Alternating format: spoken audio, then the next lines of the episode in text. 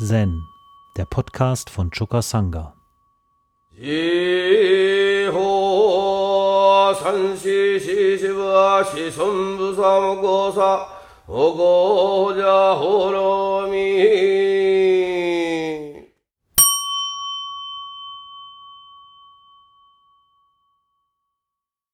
In Rinzai Roku steht unter dem zehnten Abschnitt der Diskurse folgende Begebenheit.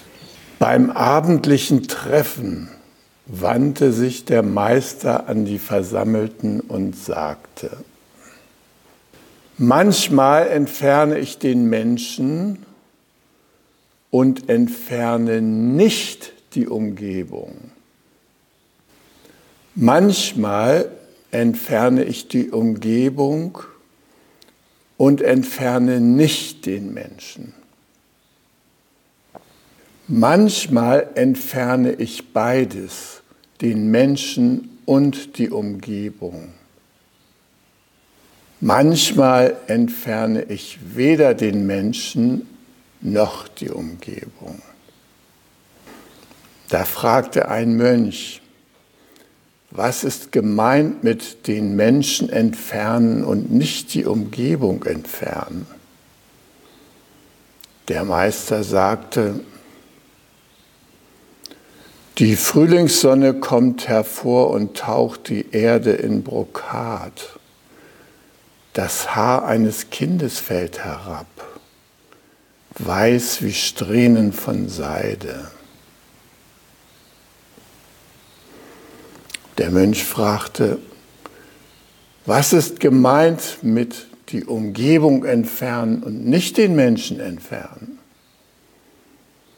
Der Meister sagte, die Mandate des Herrschers sind über die ganze Welt verstreut. Der General hat den Staub der Schlacht über die Fronten hinaus verteilt. Wieder fragte der Mönch, was ist gemeint mit beides entfernen, den Menschen und die Umgebung? Der Meister sagte, nichts Neues von Ping und Feng, abgesondert von überall. Der Mönch fragte, was ist gemeint mit weder den Menschen entfernen noch die Umgebung? Der Meister sagte, der Herrscher besteigt seinen Thron in dem juwelengeschmückten Palast.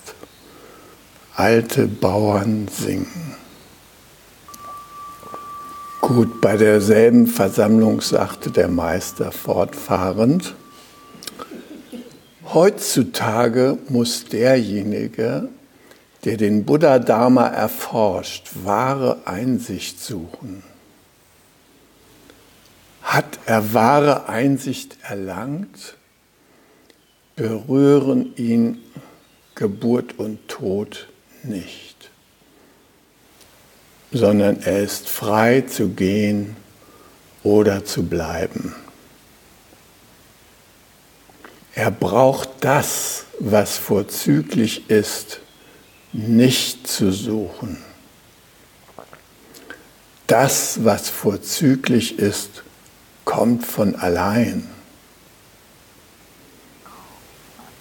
Jünger des Weges, die erhabenen Ahnen, die wir in alten Zeiten hatten, hatten alle ihre eigenen Methoden, Menschen zu erlösen. Was mich betrifft, was ich euch klar machen möchte, ist, dass ihr die irreführenden Ansichten anderer nicht akzeptieren solltet. Wenn ihr handeln wollt, handelt.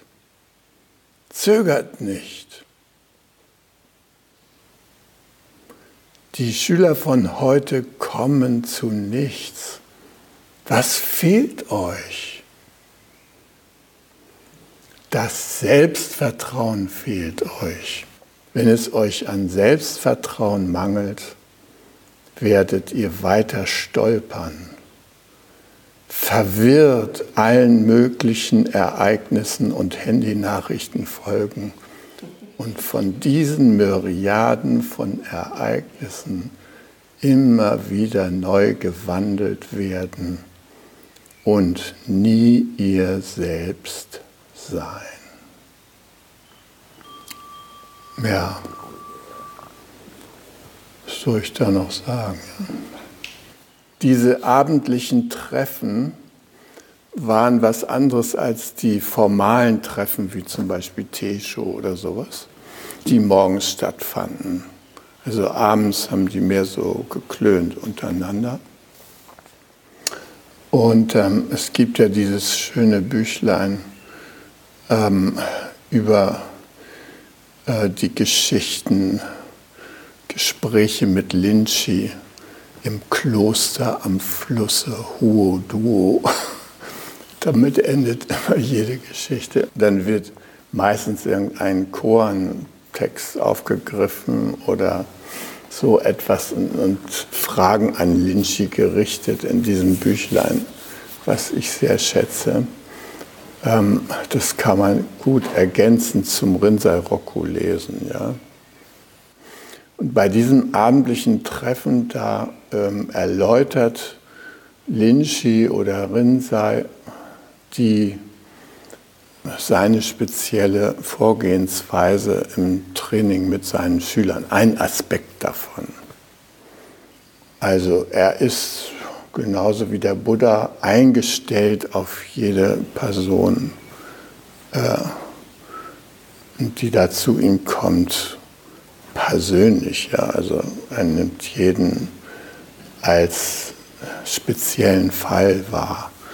Und äh, seine vier hier genannten vier Klassifikationen, also die Verhältnisse von Subjekt und objektiver Welt, die trägt er an die, den jeweiligen Schüler ran, entsprechend dem, was der so zeigt, was ihm am hilfreichsten sein könnte. Ja. Diese vier Verhältnisse von Subjekt und Objekt, subjektiver und objektiver Welt, die sind natürlich gleichzeitig auch Entwicklungsschritte, die wir gehen.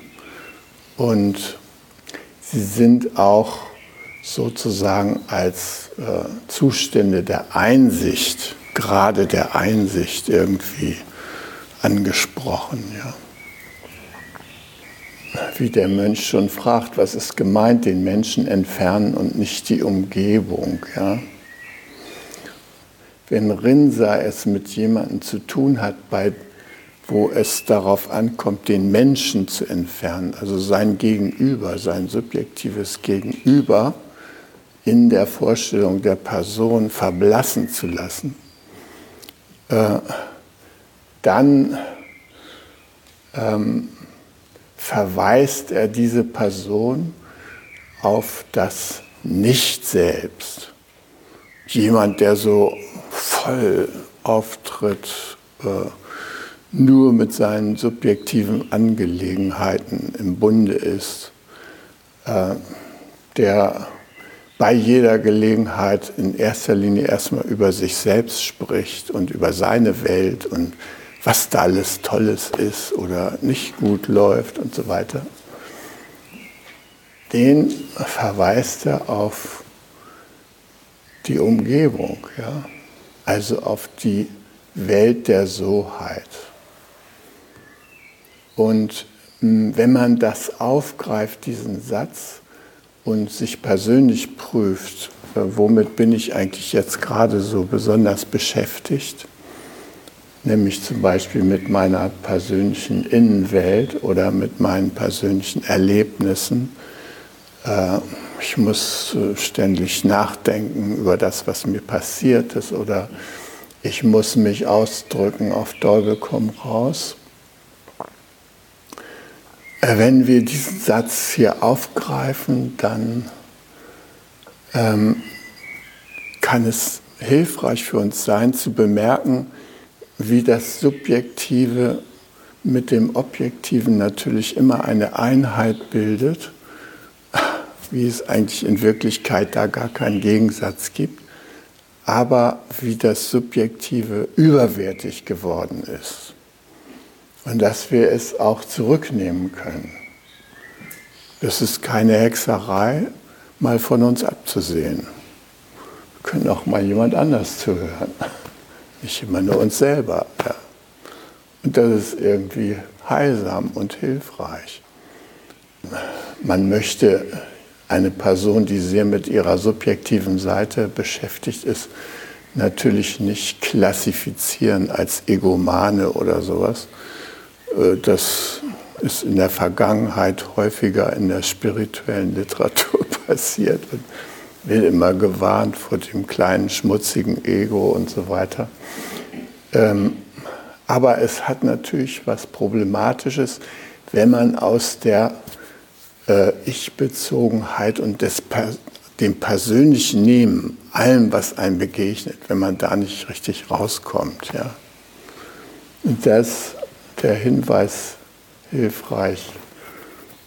Nimm dich da mal zurück und schau mal auf das, was dich umgibt und äh, hier bei diesem Pfingst-Session fällt mir das äh, besonders leicht, äh, beispielsweise auf diese wunderbaren Vogelstimmen, die uns umgeben, äh, auf die zu achten und denen zu lauschen. Gestern da war ich wie angewurzelt, da habe ich zwei Pirole gehört auf unserem Gelände. Die gelten doch schon fast als ausgestorben, ja. Also ich dachte, das ist ja toll.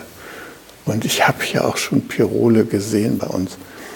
Also man muss es nicht Pirol nennen, einfach der Gesang oder die Amseln. Wir müssen es nicht Amseln nennen, einfach den Gesang zu lauschen. Oder wir müssen nicht Singdrossel, wir müssen nicht Mönchsgras, Möcke sagen und Rotkehlchen. All die sind hier in unserer Umgebung und geben ein ständiges Konzert von morgens 4 Uhr bis abends um 10.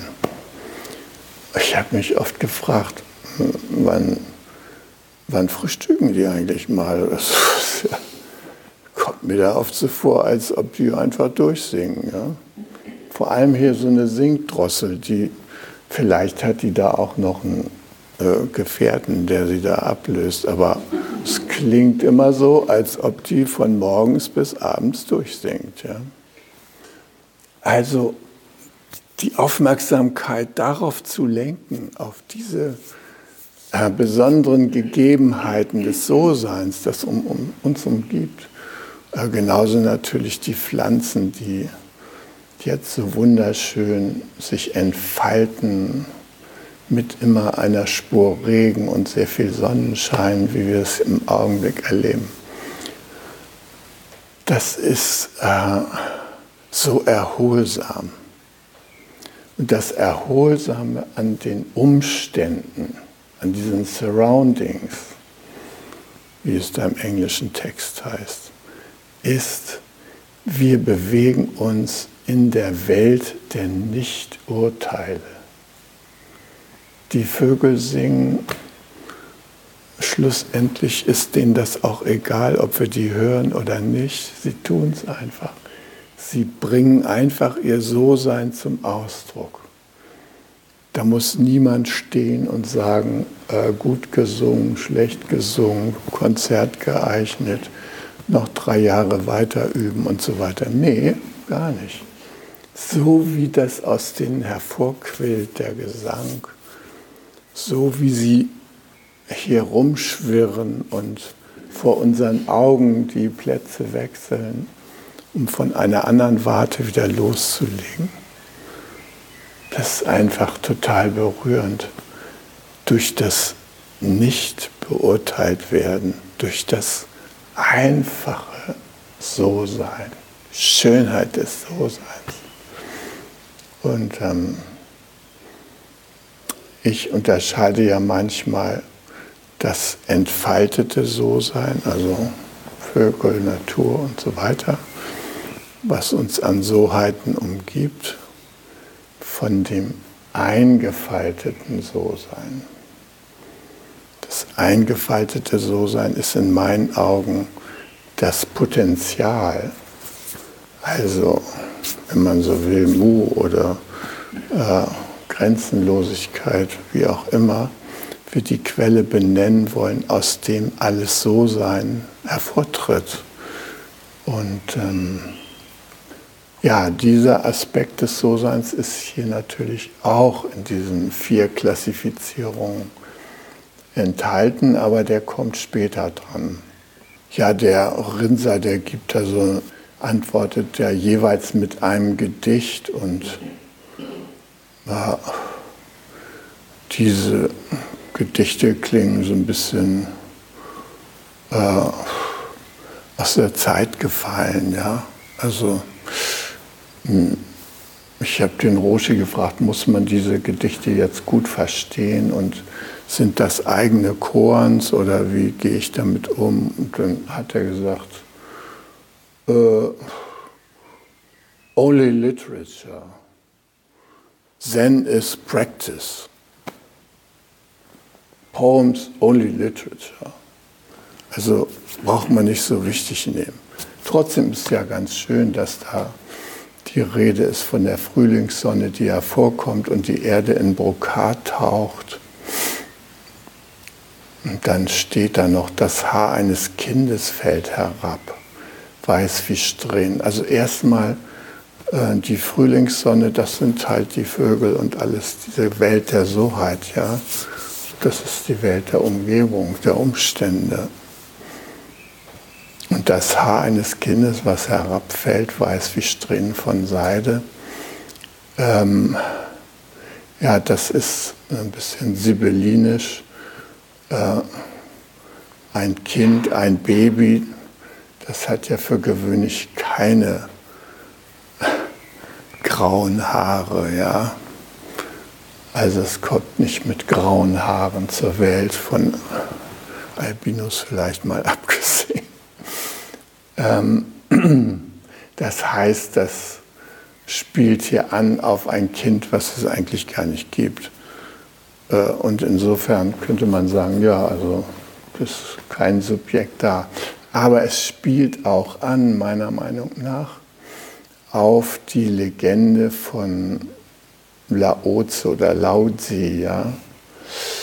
Ähm, da wird nämlich äh, behauptet, dass Laozi von seiner Mutter 81 Jahre lang ausgetragen wurde. Also die Elefanten, die brauchen ja schon viel Zeit, aber die weisen Menschen, 81 Jahre, wie alt war die Mutter gewesen sein und wann ist der Prozess da in ihr gestartet? Also schon eine Frage, ne? aber der Legende nach 81 Jahre und er wurde dann gleich als Weiser mit weißen Haaren geboren. Also darauf ist es vielleicht auch eine Anspielung, ja, dieser Text. Also das gibt es leider auch nicht. Äh, Marshall Rosenberg, der hat sich ja viel beschäftigt mit Eltern-Kind-Konflikten, also wir alle haben ja diese Stories mit unseren Eltern, ne? Verhältnis zum Vater, Verhältnis zur Mutter. Ich staune immer, wie viele Frauen ein schwieriges Verhältnis zu ihrer Mutter hatten. Also ich denke immer, das ist, äh, die Mutter, das ist doch so ein liebevoller Mensch, der ist doch nur äh, voller Liebe und so weiter, der Inbegriff des Liebevollen. Aber ich höre immer wieder Frauen stöhnen, was ihre Mutter alles angerichtet hat bei ihnen und so. Und ich höre auch viele Männer stöhnen darüber, was ihre Väter in ihnen angerichtet haben. Und natürlich kann ich auch von meinen eigenen Erfahrungen berichten auf dem Punkt. Naja, und angesichts dessen, dass da so viele Spannungen und Konflikte äh, zwischen Eltern und Kindern so auftreten und das Leben so prägen. Da sagte Marshall immer, man sollte das Leben so einrichten, dass man gleich nur die Enkel kriegt, nicht die Kinder. Das ist eine gute Idee, ne? weil äh, um die Enkel muss man sich ja nicht so kümmern wie um die Kinder. Ja? Äh, Wenn es einem zu viel wird, gibt man sie zurück und sagt, hier, mal wieder zu Mama und Papa. Äh, wenn sie so süß sind und äh, einem auf den Schoß springen und sagen, ach mein süßer Opi oder sowas, dann sind wir angetan und bereit, uns denen zu stellen und mit ihnen zusammen zu sein. Ja, ja das wäre schön, ne? gleich Enkelkinder. Aber nicht 81-Jährige, also das wäre mir doch zu viel. Gut, wie gesagt, der Roshi sagte, diese Gedichte, die Linchi da zitiert oder Rinzai da uns zitiert, ähm, die sind Literature. Wenn wir uns diese Aussagen erschließen wollen, dann müssen wir sie selbst üben. Also müssen sie in die Praxis umsetzen. Äh, wenn wir das hinkriegen wollen, was das bedeutet, zu erfahren, äh, das Subjektive tritt zurück, das So-Sein tritt hervor in unserem Leben, in der Lage, wo wir gerade subjektiven Hassel erleben. Das ist natürlich eine sehr herausfordernde Übung. Äh, für mich war die herausforderndste Übung beispielsweise, ähm, als ich noch mit meiner ersten Frau zusammen war.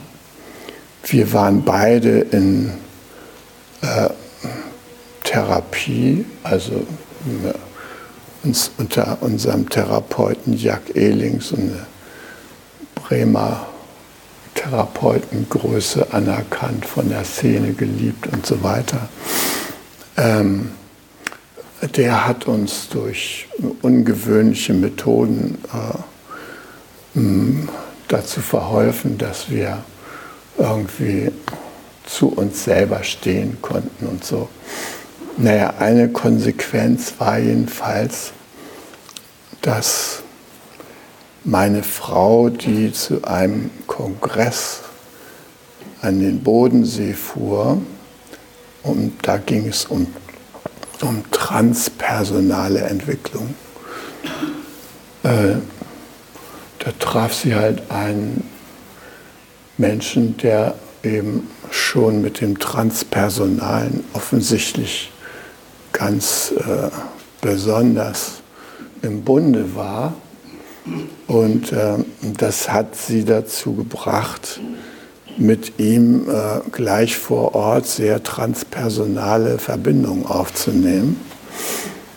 Und äh, sie kam dann zurück und äh, ich habe mir am Anfang da nicht viel bei gedacht, das passiert ja, Gottes Willen, ja. Und habe das erstmal so ohne ganz große emotionale Wallung äh, mitbekommen und gehört, bis zu dem Tage, wo ich äh, mal überraschend äh, zu Hause angekommen bin, abends spät hm, in mein Bett gehen wollte und wer liegt da drin? Der Transpersonale. Den hatte ich bis dahin noch nicht gesehen. Aber für mich war der Fall klar. Ja. Fenster auf und raus mit ihm. Es war nur der vierte Stock, das habe ich dann in letzter Minute doch nicht gemacht. Er schlief so schön, man hätte ihn einfach so und raus. Entsorgen. Ja, dann habe ich ihn geweckt und er war erstaunt, ja, dass ich überhaupt vor ihm stand und habe ich so ein paar Fragen gestellt. Hallo, ich weiß nicht genau, wer du bist, aber ich vermute mal, äh, du bist der und der. Ähm, bist du dir darüber im Klaren, dass du in meinem Bett liegst? Er sagte, nee, wieso? äh, Mackie hat mir gesagt, leg dich doch mal da in das Bett da. Da habe ich das gemacht. Da habe ich gesagt, ähm, bist du dir darüber im Klaren, dass du dich in meinem Haus aufhältst? Ich dachte, nee. Wieso? Das ist doch Mackies Haus, die wohnt doch hier. Du bist doch meistens gar nicht da. Oh, ich. Und bist du dir im Klaren darüber, dass du es mit Mackie, mit meiner Frau zu tun hast? Ja, das ist mir klar. Und dann begann da ein stundenlanges Gespräch, ja, wo er mir berichtet hat, wie wunderbar diese äh, transpersonalen Kontakte mit ihr sind und wie erfüllend und dass leider nun die Zeit gekommen ist, wo wir unsere Beziehung nun auch zu dritt fortführen können. Hm erstaunt man, wenn man so abends nach Hause kommt, sein Bett meint aufsuchen zu können und dann liegt da einer drin und der erklärt einem, dass da nun das mit der Beziehung ganz anders läuft. Ja. Naja, ich habe dann gedacht, na gut, ähm, ich lasse ihn jetzt mal weiter schlafen, ich will auch noch ein bisschen schlafen. Und das kläre ich später noch. Und ähm, dann habe ich natürlich meine Frau angesprochen und sie gefragt, was es da nun mit diesem Dreieck da auf sich hat. Und dann hat sie gesagt, ja, äh, das ist realistisch, aber wir sind ja jetzt hier durch die Therapie gegangen. Wir sind ja jetzt Menschen, die äh, mit dem wirklichen Leben gehen können, die jetzt äh, nicht von Eifersucht und sowas geprägt sind. Das haben wir jetzt alles in der Therapie schon an Nagel gehängt. Ja. Ähm, lass uns das Experiment doch eingehen. Und dann hat sie mich auch hier in Steierberg besucht und war ähm, so eine MV, so in dem Größenordnung, wie sie damals so war, so mit 20 Leuten oder sowas noch im Heilehaus. Und da hat sie dann erklärt, wie auf die Frage, wie es ihr geht, hat sie dann erklärt, ja, es geht ihr sehr gut, sie hat ihre Therapie abgeschlossen, sie experimentiert jetzt mit einer Dreierbeziehung und sie fühlt sich da sehr wohl und wie schön das ist, wenn man seine Bedürfnisse auch mit anderen erfüllen kann, nicht immer auf den einen äh, Menschen da angewiesen ist, dem man zufällig mal angetraut ist. Und. Naja. Gut, und ich habe dann gedacht, ja gut, ich übe ja Zen. Ne? Da kann man ja auch mal ein bisschen gelassen sein und so.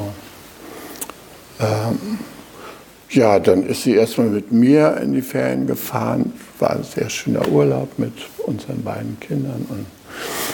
Und äh, als wir zurück waren aus dem Urlaub, sagte sie, und jetzt fahre ich nochmal sechs Wochen mit dem anderen in Urlaub. Habe ich natürlich gestaunt, ja, weil ich habe halt die Welt so subjektiv gesehen. Ich war verhaftet in meinen Vorstellungen von Loyalität und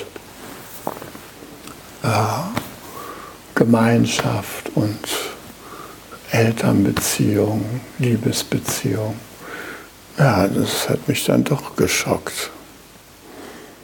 Ja, und dann kam die zurück und danach hat meine Frau mir erklärt, dass jetzt erstmal er da im Vordergrund steht. Ja.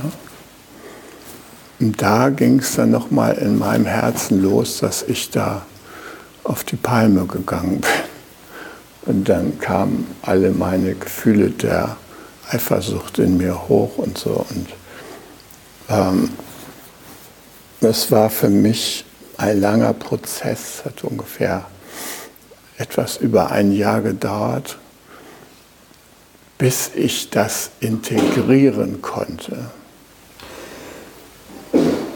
Und ähm, integriert habe ich das, als die dann irgendwann im Februar äh, wollten die zusammen in Skiurlaub fahren. Ja? Und ich hatte jetzt äh, so einen Spruch von meiner weisen Tante Lorena so im Hintergrund, die hat mir häufig geholfen. Die sagte immer zu mir, wenn ich ihr davon erzählte, von diesen empörenden Verhältnissen, da hat sie immer zu mir gesagt, lass dem Kind die Boulette. Lass dem Kind die Boulette. So allmählich in mich so eingedrungen. Ja. Lass dem Kind die Boulette.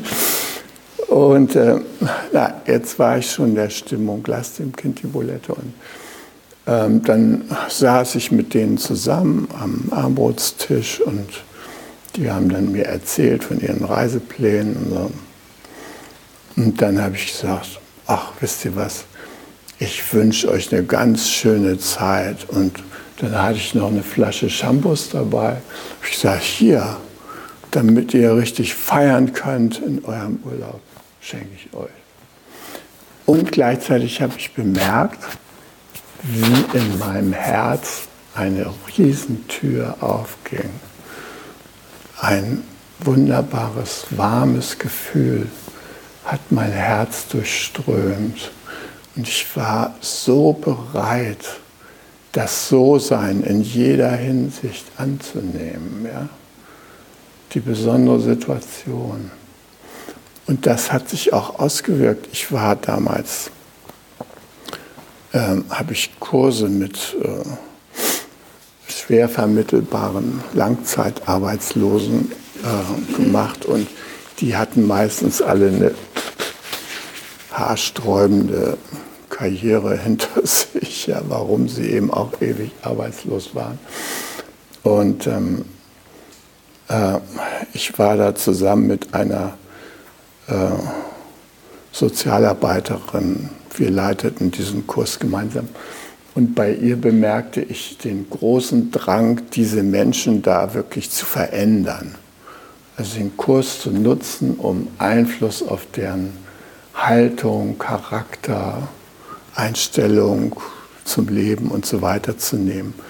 Und sie war ständig im Stress deshalb, weil der Erfolg natürlich äh, auf sich warten ließ. Und ich merkte, wie ich äh, diese Leute, die waren Alkoholiker und sonst was alles, äh, wie ich ähm, einfach nur die akzeptiert haben, so wie die waren. Folgedessen hatte ich dann sehr guten Draht zu denen. Und dann habe ich gesagt, Leute, wollt ihr wirklich durch das kapitalistische Nadelöhr auf den normalen Arbeitsmarkt treten oder wollen wir mal unseren persönlichen Sozialplan verfolgen? Wie wäre es denn damit? Ja, da wollten die wissen, was damit gemeint ist. Dann habe ich gesagt, ja, also ich mache sowas wie Permakultur und da macht man viele schöne Sachen, die man, die ihr in euren Gärten irgendwie anwenden könntet. Und ähm, wie wäre es, wenn wir bei euch Teiche bauen, äh, Kräuterspiralen anlegen und, und, und. Ja, dann habe ich da die ganze Palette von Möglichkeiten. Dann sind wir hier mal kurz zu uns gefahren, haben uns den Kennedy-Garten angeguckt und dann haben wir das umgesetzt. Ja. Haben wir uns immer bei irgendeinem von denen getroffen und schöne Permakulturmaßnahmen gemacht. Oh Gott, ich komme überhaupt nicht zu den ganzen anderen Verhältnissen.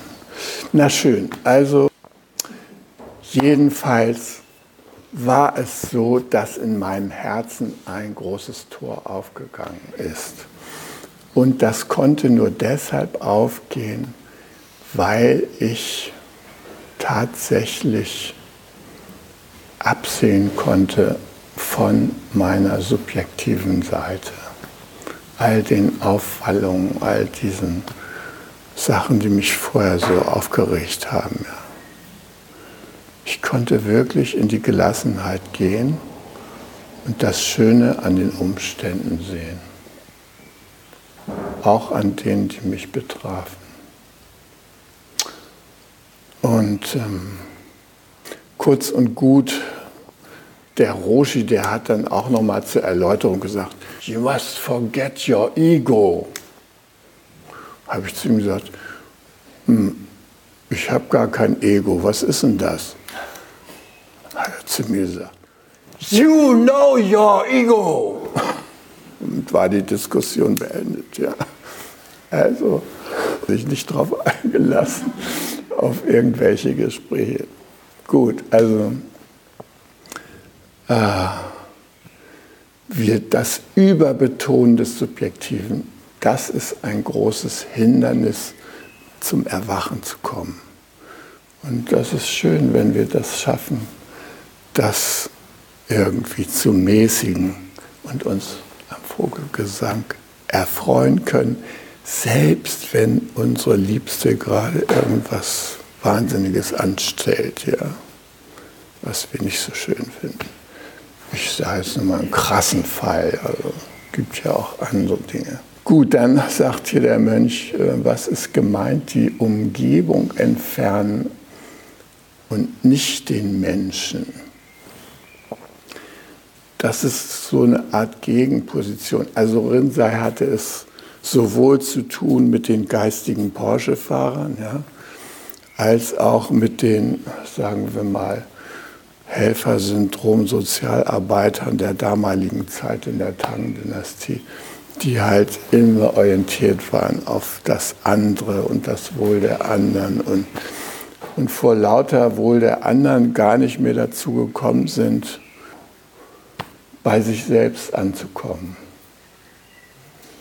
Und ähm, da hinten in dem weiteren Teil des Abendgesprächs hm, nimmt er ja nochmal extra Stellung zu dem Fall, dass wir ähm, uns nicht selbst vertrauen. Ja? Dass wir dem anderen mehr vertrauen als uns selbst. Dass wir äh, für ein freundliches Feedback bereit sind, alles Mögliche von uns selber zu lassen, weil wir dann so angenommen werden. Das ist eine große Versuchung, ja. So ein netter, freundlicher Mensch zu sein, der es versucht, jedem recht zu machen und so, oder der nur Gutes tut und so weiter. Nee, die Leute hat er sich auch vorgeknöpft und für die war eben gemeint, ja, na, die Umgebung entfernen und nicht den Menschen entfernen. Und was ihm wichtig war, Rinsei wichtig war, war, dass die Menschen für sich selbst stehen. So wie der Buddha gesagt hat, ich allein zwischen Himmel und Erde. Was heißt ich allein? Mit allen verbunden natürlich, aber trotzdem. Er stand da, ja, oder wenn wir uns in Schaschu stellen und so merken, Himmel und Erde fließen durch uns durch und unser Herz ist warm. Da können wir wirklich stehen und für uns selber eintreten, für unsere eigene Welt einstehen. Aber wie oft äh, haben wir das hier auch mit dem Gelände erlebt, dass wir dafür einstehen mussten, damit es hier weiterging. Ja? Keine Baugenehmigung. Ich weiß noch, wie der Bauausschuss hierher kam und sich das alles mal angucken wollte. Und die Kennedys, die waren weg zu einer Tagung in Dortmund und die kamen da mit vier Mercedesen vorgefahren. Und ich hatte so einen kleinen Plan in der Hand. Da sollte ich erläutern, wie das alles hier mal so schön werden wird. Ja? Es war ja nur ein abgemähter Maisacker. Ich sollte also vor denen das Panorama der Permakulturvision in allen Farben entstehen lassen. Das Dumme war nur, es hatte einen wahnsinnigen Sturm gegeben in der Nacht und die ganzen Pappen, die wir da von Topkauf hieß es damals noch, also Edeka, gesammelt hatten und den Boden damit abgedeckt hatten, um die Bodenfruchtbarkeit zu fördern. Die waren vom Sturm in die Bäume getragen. Die hingen hier überall in den Lärchen, Kiefern und so. Manche noch auf dem Boden. Es sah also wirklich aus wie auf einer Müllhalde. Ja? Und da sollte ich jetzt äh, unseren Standpunkt da vertreten. Das wird hier ein Paradies. Und die haben nur also mich mit vernichtenden Blicken angeguckt und ich, ich hatte echt Mühe, also dazu zu stehen. Und dann hatten wir noch eine Kuchentafel im Lebensgarten vorbereitet, äh, wo wir mit denen dann noch ein bisschen sprechen wollten und so. Die sind in ihre Mercedes eingestiegen, haben mir den Rücken gekehrt zur Kuchentafel. Ist kein einziger erschienen. Ja. Na gut, dann haben wir den Kuchen halt aufgegessen. Aber es war wirklich verheerend. Und in so einer Situation dann Standfestigkeit bewahren. Ja? Weil die Sache, die wir vorhatten, von unseren Herzen getragen war. Das war wirklich unser großes Anliegen, dass das hier Wirklichkeit wird. Wenn die jetzt hier vorbeifahren würden, sind natürlich jetzt alle in Rente oder schon verstorben, aber dann würden sie sich freuen. Ja? Aber damals, als sie den Zettel in der Hand hatte und die Pappen in den Bäumen waren, da war nichts von Freude zu spüren. Ja, und das ist eben, was es auch braucht, dieses, die Fähigkeit zu stärken, und das tut das Rinsersen, für die eigene Welt einzustehen.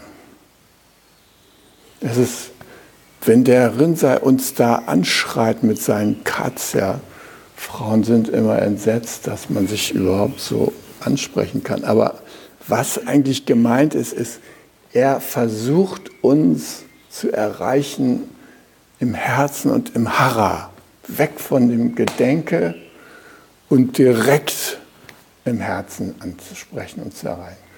Steh da, sei da, sei wach. No? Oh. Also das ist noch ein wichtiger Punkt. Gut, dann kommt natürlich, was ist gemeint mit beides entfernen, den Menschen und die Umgebung. Und das ist auch ein Zustand, den wir üben, dass nicht nur unsere subjektiven Gedanken, Empfindungen, Gefühle, Körperbewusstsein und so weiter, dass wir das äh, von unser Aufmerksamkeitshorizont äh, wegnehmen und nach innen schauen und dass wir uns mit dem Grenzenlosen einlassen. Das Grenzenlose ist ja für viele erstmal eine Fiktion. Bei dem da gut reden, da Form ist Leerheit, Leerheit ist Form. ne, kann ja jeder sagen. Avalokiteshvara kenne ich nicht. Äh, Form ist Leerheit, Leerheit ist Form. Kann ja jeder sagen. Also diesen Aufbruch Richtung Grenzenlosigkeit, uns aufzumachen, das mal zu akzeptieren, dass wir gar nicht hier zu Ende sind, wo die Haut grenzt, sondern dass wir viel weiter reichen, dass unsere Herzen viel weiter als Energiefeld reichen. Ja? Das ist eine wahnsinnig wichtige Erfahrung mit der Grenzenlosigkeit sich anzufreunden und zu sehen. Wir sprechen ja manchmal vom Dharmakaya, also diesem großen Körper, der alles verbindet, ja, oder dieser große Geist, der alles verbindet, der alles in sich aufnimmt. Ja, den uns erfahrbar zu machen, das ist eine zentrale Aufgabe unserer Übung und dann nicht auch wieder anzufangen zu spinnen. Also ich war damals im Krankenhaus und habe Raphael besucht zusammen mit dem Roshi, der wollte sich ein Bild machen, in welcher Verfassung Raphael damals nach diesem schweren Unfall war. Und Raphael erzählte von seinen Nahtoderlebnissen und wie er da am Lebensfluss entlang gegangen ist und die ganzen Bodhisattvas ihn gegrüßt haben und so weiter.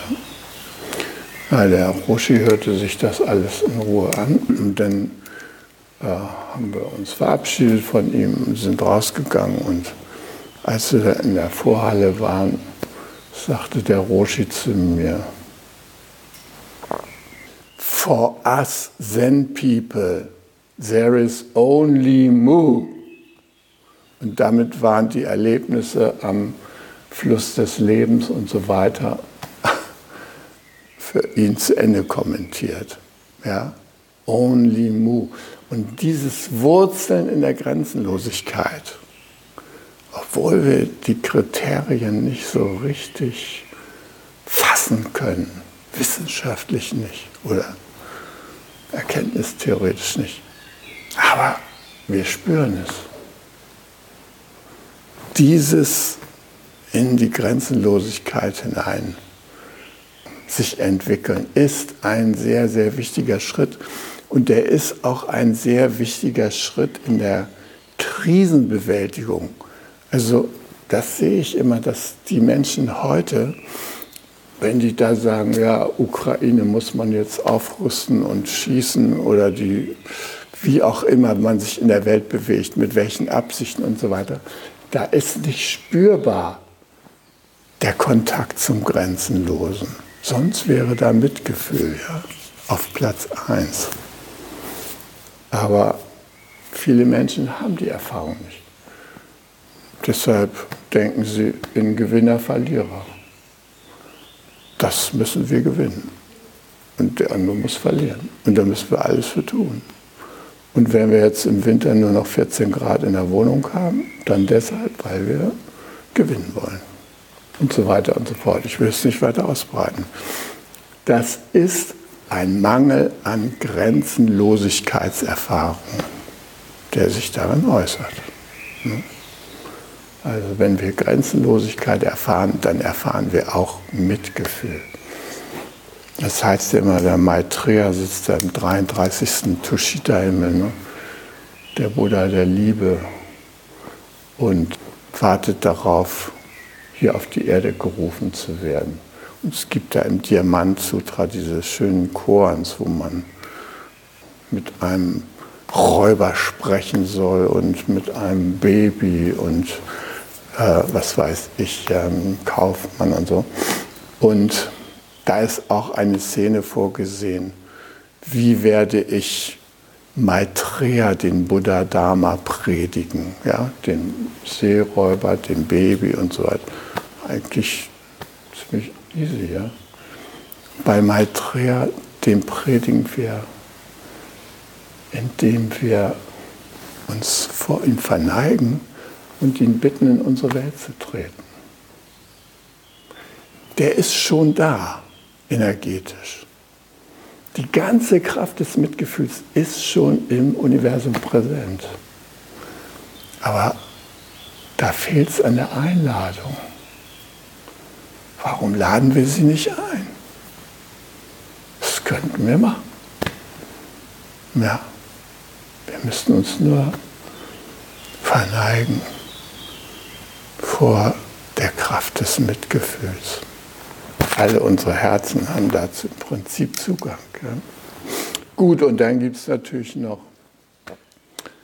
weder den Menschen entfernen noch die Umgebung.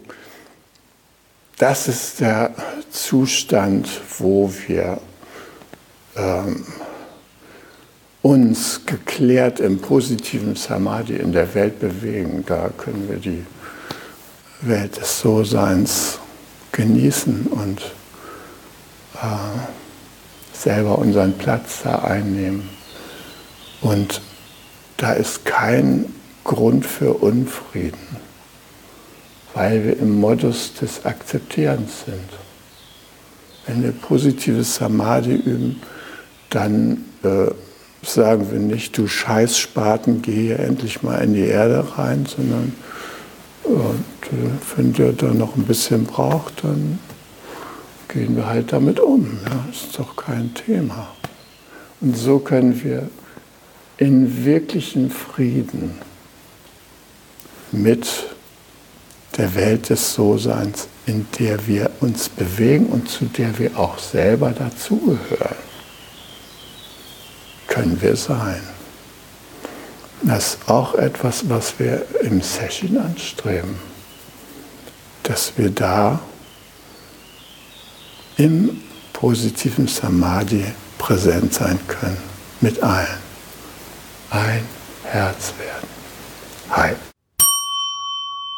Um jungen Menschen den Aufenthalt im Togenji zu ermöglichen, bitten wir um ihre Spende. Alle Spendenmöglichkeiten finden Sie auf chukasanga.de slash spenden.